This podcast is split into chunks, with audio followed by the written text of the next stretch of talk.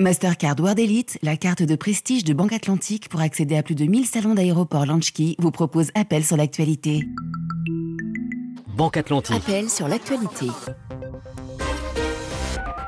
33 9 693 693 70. Juan Gomez. Appelez-nous, exprimez-vous. Ukraine, un an après, journée spéciale sur RFI avec des reportages, des analyses, des témoignages. Il y a un an, jour pour jour, Vladimir Poutine lançait ce qu'il continue d'appeler une opération militaire spéciale. Les chars russes franchissaient la frontière ukrainienne. Les premières sirènes antiaériennes retentissaient à Kiev et dans plusieurs villes du pays. 365 jours après, la guerre continue, le conflit s'enlise jusqu'à 9h, temps universel nous répondons à vos questions pour vous permettre de mieux comprendre le rapport de force sur le terrain, la vie au quotidien en Ukraine, la guerre côté russe, les conséquences géopolitiques. Vous avez la parole, appelez-nous, rejoignez-nous 33 9 693 693 70. Émission spéciale que vous pouvez suivre également en images sur Facebook, sur la page euh, RFI et la page d'appel sur l'actualité. À mes côtés, deux invités. Bonjour Elsa Vidal. Bonjour Juan. Chef adjointe, chef, chef du service euh, en langue russe de RFI. Isabelle Facon, bonjour. Bonjour. Directrice adjointe à la Fondation pour la recherche stratégique, spécialiste des politiques de défense et de sécurité de la Russie. Nous avons reçu énormément de questions. Je vous propose donc de passer tout de suite au standard avec un premier auditeur. Lama Banque, bonjour. Bonjour M. Juan, bonjour à vos millions d'auditeurs et téléspectateurs du live Facebook. C'est vrai qu'on est suivi en ce moment, euh, euh, j'espère par de très très nombreux euh, auditeurs sur la page Facebook d'RFI. là, ma banque, vous êtes en Guinée, quelles sont vos questions? Cela fait une année que la Russie est en guerre avec l'Ukraine. Personne ne s'attendait à une résistance ukrainienne aussi intensive. Hmm. Combien de temps cette résistance peut-elle encore tenir? Elsa Vidal, c'est vrai qu'il y a un an, lorsque les chars russes euh, franchissaient la frontière, personne ne s'attendait à une telle résistance. C'est une surprise. C'est une surprise et c'est une surprise qui a déterminé pour partie le soutien que les alliés de l'Ukraine, dont la France, euh, lui ont apporté. Et euh, effectivement, la question que pose notre auditeur est très importante parce que la partie la plus déterminante du futur militaire, c'est nous pour l'Ukraine, étant donné que l'Ukraine a déjà une mobilisation maximum, elle n'a pas de ressources humaines supplémentaires.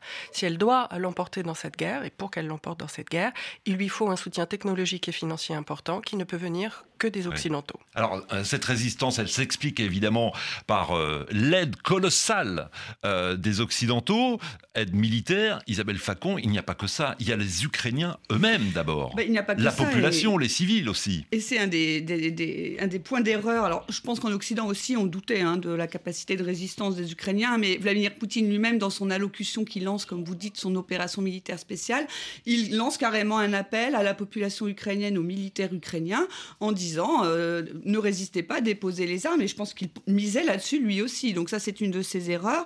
Et voilà, on a un pays qui, d'abord, estime qu'il est en guerre depuis, non pas euh, le 24 février 2022, euh, mais depuis 7 ans, depuis 2014, mmh. l'annexion de la Crimée, l'agitation du séparatisme du Donbass par, euh, par la Russie, les opérations militaires, et puis qui défend sa terre. Donc, Avec à la tête de ce pays un président, mmh. Zelensky, que le monde entier a découvert il y a tout juste un an, le 24 février 2022. Mmh. C'est aussi lui Elsa Vidal qui incarne cette euh, résistance. Oui, et ce n'est pas le moindre des paradoxes que de voir que désormais euh, l'effort de guerre ukrainien et euh, l'identité nationale ukrainienne est incarné dans cet homme qui a pourtant été élu pour faire la paix.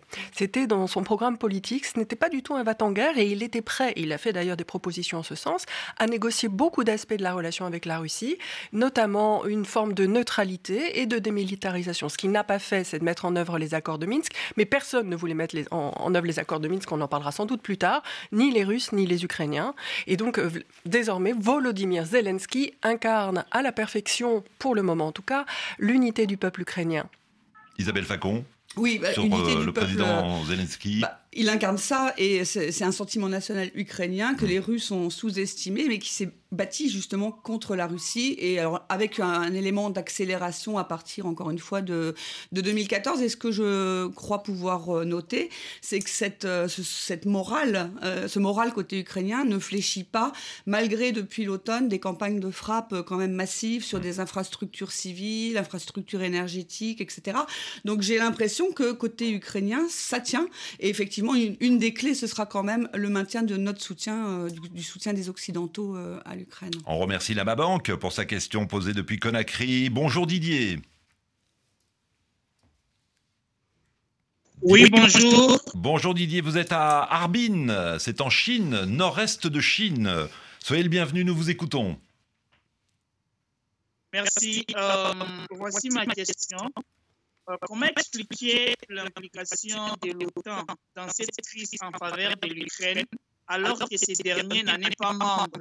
Alors, euh, l'implication de l'OTAN, on va en parler euh, dans un instant. Vous avez été plusieurs, effectivement, à vous interroger sur le rôle de l'OTAN. Effectivement, l'Ukraine n'est pas membre de l'OTAN, c'est un pays euh, partenaire. implication militaire, non. Politique, oui, Isabelle Facon. Bah, il y a un soutien hein, de l'OTAN, forcément, à, l'Ukraine, puisque c'est d'abord c'est une crise qui se déroule en Europe, aux frontières de l'OTAN. D'ailleurs, l'OTAN a pris beaucoup de mesures pour renforcer la sécurité des États membres de l'OTAN face à cette crise, et notamment le flanc Est depuis, euh, depuis euh, un an. Donc, bien sûr, il y a un soutien politique, mais dès le début, et même avant le début de la guerre, puisque euh, certains avaient pointé que Vladimir Poutine avait sans doute le plan d'envahir l'Ukraine, il a tout de suite été dit que l'OTAN ne s'investirait pas militairement dans ce conflit. En revanche, ses États membres sont effectivement... Donc ce sont les États membres qui envoient du matériel militaire à l'Ukraine et non l'OTAN. C'est ça, tout à fait. Euh, et euh, en fait, je dirais que l'Union européenne est bien plus directement impliquée, puisqu'on en est déjà à, pratiquement 10 trains de, de, sanctions. Voilà, donc là, effectivement, l'Union européenne comme organisation est beaucoup plus impliquée que l'OTAN comme organisation, mais évidemment, la position de l'OTAN reflète celle de ses États membres. Et la position de l'OTAN est très claire. Elsa Vidal, pas plus tard qu'en début de semaine, son secrétaire général disait Nous sommes là pour nous assurer que l'Ukraine gagnera cette guerre. Oui, alors après, je comprends très bien l'origine de la question de Didier, parce qu'il y a une, une, double carte mmh. en Europe. Il y a la carte des États européens géographiquement sur le continent, ceux qui sont membres de l'Union européenne et ceux qui sont membres de l'OTAN. Alors effectivement, la très grande majorité des États européens sont membres de l'OTAN, mais c'est à titre d'État, euh, chacun indépendant, et que nous agissons militairement en soutien à l'Ukraine. Par ailleurs, effectivement, d'autres États européens, maintenant, du fait de la guerre, souhaitent rejoindre l'OTAN, et c'est aussi cette discussion qui est en cours. Donc voilà, mais attention, l'OTAN n'est pas présente militairement en Ukraine. Et c'était bien de le préciser. Merci de votre question, Didier. Bonne journée. À Harbin, euh, Béni nous rejoint. Bonjour. Euh, bonjour à toutes et à tous. Vous êtes au Burundi, soyez le bienvenu sur RFI, nous vous écoutons. Tout à fait. Eh bien, les États comme les États-Unis interviennent indirectement en offrant les armes à l'Ukraine. Faut-il parler d'une guerre par, procuration? Guerre par procuration, c'est vrai que cette expression revient souvent depuis euh, quelques mois. Isabelle Facon, euh, c'est une formule surtout utilisée le Kremlin. Alors ça c'est sûr que le Kremlin euh, parle, euh, dit qu'en fait il a la machine euh, militaire occidentale contre lui, que les États-Unis ont voulu cette guerre. Moi je, je rappelle quand même que les États-Unis avant le début de la guerre ont indiqué qu'ils connaissaient les plans de la Russie et ont quand même menacé de conséquences, donc ont plutôt essayé d'empêcher d'empêcher cette guerre. Après côté russe c'est tout à fait bénéfique de pouvoir faire valoir que c'est une guerre par procuration, ça procure un effet de ralliement et qui en plus va dans le sens d'une propagande euh, notamment à la télé d'État, où on dit que euh, finalement l'Ukraine est devenue une marionnette aux mains euh, des États-Unis. Donc ça, contribue à cet effet de ralliement dont Poutine a besoin dans le contexte de cette, de cette guerre. Et puis à partir du moment où effectivement la guerre est déclenchée, les États-Unis ont effectivement un intérêt, peut-être. Mais quel intérêt justement? J'imagine que certains auditeurs se demandent encore aujourd'hui, un an après, que viennent faire les États-Unis dans une guerre qui, bah aussi loin, à des milliers de kilomètres de chez eux? Bah, les États-Unis sont euh, de fait, comme membres de l'OTAN, euh, impliqués dans la sécurité. Donc on revient encore à l'OTAN? Ben, bien sûr. Il y a cette alliance atlantique qui vise à assurer la sécurité euh, transatlantique de l'espace transatlantique, et donc ça fait partie des, sujets, oui, effectivement. Elsa Vidal. Oui, on ne peut pas contourner la question de l'OTAN parce que depuis effectivement au moins une quinzaine d'années, la manière dont nous construisons en Europe nos budgets de défense pour tous les membres de l'OTAN, c'est une manière collective. Donc on a euh, des niveaux d'investissement de défense qui sont définis aussi au sein de l'OTAN et on, a abandonné, on avait abandonné l'idée d'assumer une défense seule ou même simplement une défense européenne. Donc on ne peut pas contourner la question de l'OTAN. Ça ne veut pas dire que l'OTAN est à l'origine de la guerre, ça ne veut pas dire que l'OTAN veut cette guerre, mais l'OTAN est nécessairement impliquée dans la réflexion autour de la guerre. Et d'ailleurs, elle n'a jamais été aussi euh, nécessaire, dynamique et regardée avec intérêt que depuis le début de cette guerre. Donc c'est cette guerre qui a relancé la dynamique au sein de l'OTAN. Ukraine, un an après, émission spéciale, journée spéciale sur RFI, émission que vous suivez en ce moment en direct à la radio, mais aussi sur la page Facebook de l'émission, RFI appelle sur l'actualité ou la page Facebook euh, de RFI. On est en direct à la radio et en image également. Vous nous appelez 33 9 693 693 70. On répond à, à toutes vos questions jusqu'à 9h temps universel. Euh, qui nous rejoint à l'instant euh, Martin, bonjour. Bonjour. Soyez le bienvenu, Martin, à Cotonou, au Bénin. Bonjour. On vous écoute. Voilà, j'ai une seule question. En fait, moi, j'aimerais savoir pourquoi, lors de l'annexion de la Crimée par la Russie, euh, la, réaction de l'Occident à l'époque n'a-t-elle pas été si importante?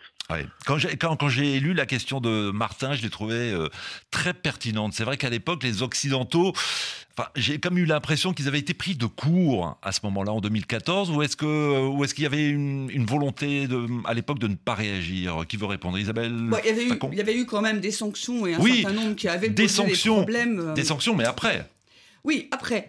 Il y a pas, non, mais il n'y a pas eu au moment de, euh, au moment de, de, l'annexion, euh, il n'y a pas eu de mobilisation occidentale comme on le voit avec l'Ukraine dès les premières heures euh, de l'invasion. Bah, D'abord parce qu'il y avait un effet de surprise, hein, l'organisation du, du, référendum avec des troupes sans insigne dont on se demandait. Donc il y a eu quand même un effet, là pour le coup, un effet de sidération qu'on n'a pas eu dans le contexte, enfin si un peu, un peu dans cette guerre, mais il y a moins cet effet de, surprise. C'est ce que je disais donc. il y a quand même à l'époque en 2014, les Occidentaux euh, ont été pris de court. Ensuite, nous étions, euh, je pense, quand même plus divisés, euh, en tout cas sur le sujet Russie au sein de l'Union européenne.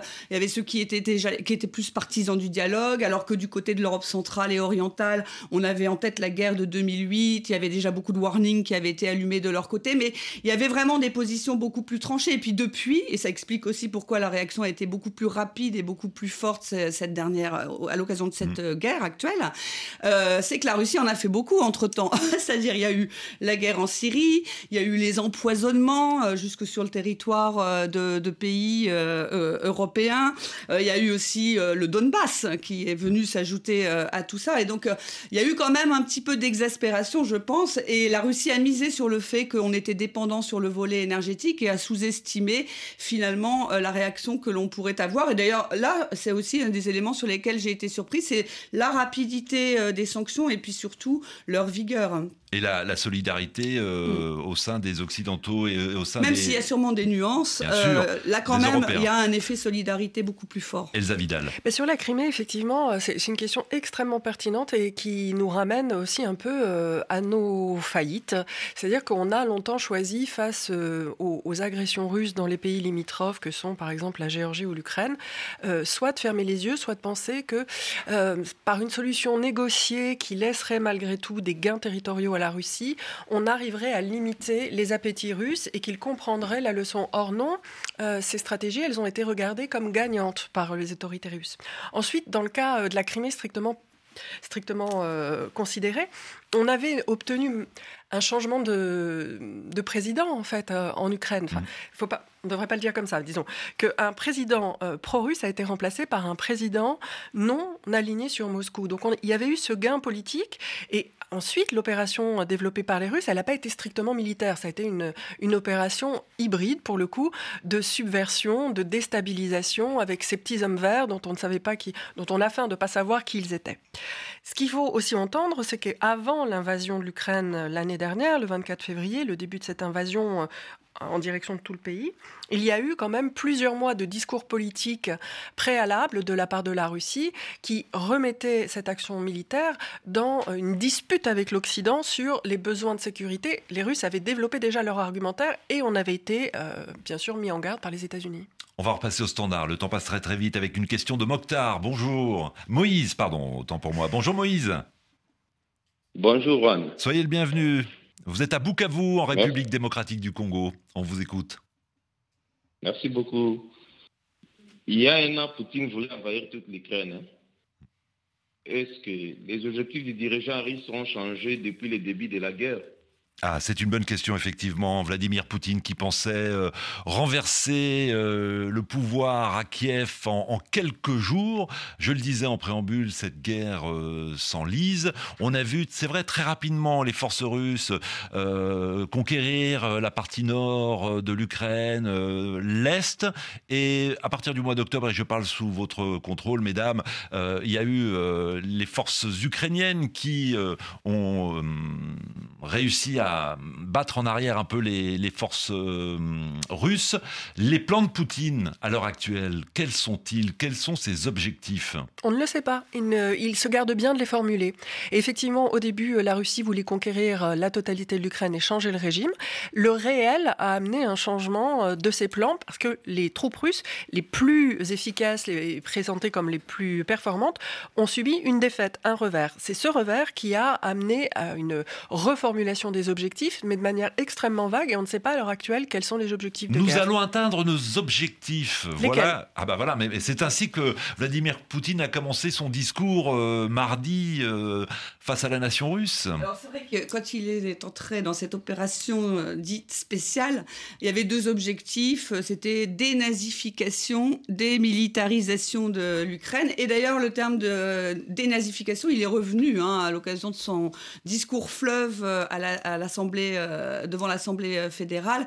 Donc voilà, parce qu'il sait que c'est quelque chose qui peut être porteur euh, sur le plan interne, la référence à la Grande Guerre patriotique, la Seconde Guerre mondiale, etc. Donc ça, de temps en temps, c'est la petite carte que l'on pose sur la table pour rappeler ça, et puis surtout pour avoir cet effet de ralliement de, la population. Après, par la force des choses, bien sûr, les objectifs ont évolué. L'idée, c'était d'avoir un changement de régime à Kiev et, mmh. en quelque sorte, d'avoir une Ukraine très obéissante par rapport à la Russie, comme l'est devenue la Biélorussie euh, depuis 2020, etc. Donc ça, c'était euh, l'objectif. Plus, question à vous entendre de, de conquérir et, d'envahir euh, toute l'Ukraine. Ah bah, s'il en était capable, si l'armée russe en était capable, certainement, elle le ferait. Elle n'en est pas capable. Allez, on repasse au standard. Deux minutes pour répondre à Mokhtar. Bonjour. Bonjour. À Dakar, au Sénégal, soyez le bienvenu, nous vous écoutons. Merci beaucoup. Bon, j'avais deux questions pour vous aujourd'hui. Alors, une... commencer déjà par la première. D'accord, tout à fait. Donc la première, c'est que, pense aujourd'hui le peuple russe de cette guerre? Quel est le sentiment actuellement euh, par rapport à, cette guerre? Le sentiment général, euh, Elsa Vidal. Eh bien, euh, on ne peut pas, on ne peut pas connaître en fait euh, l'avis des Russes sur cette question parce que les moyens ordinaires pour le connaître de type sondage sont extrêmement euh, dangereux pour la population et donc en général les Russes répondent ce qu'il faut dire pour être tranquilles.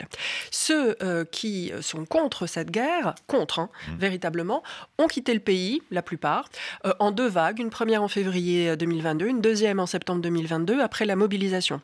Maintenant, il y a une question beaucoup plus subtile, je pense, qui est veulent-ils la fin de cette guerre? Et il y a eu quelques sondages justement qui essaient de contourner les difficultés euh, à, à, parler de cette question en leur disant voulez-vous que la guerre s'arrête assez rapidement, moyennement rapidement ou plus longuement?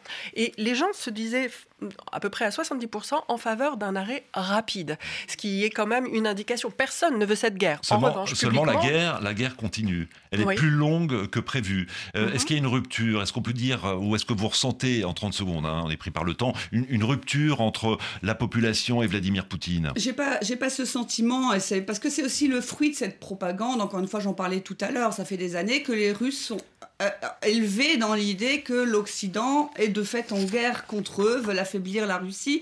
Et donc, dans toute cette euh, guerre, ce discours-là est très présent dans ce que dit euh, Vladimir Poutine. Donc, la majorité, effectivement, semble vouloir une fin de la guerre assez rapide. Mais je citerai Monsieur Levada, qui est à la tête d'un centre d'opinion publique très réputé, qui se désespère en fait de voir que ce qui embête les Russes dans cette histoire, c'est que leur armée n'est pas à la hauteur.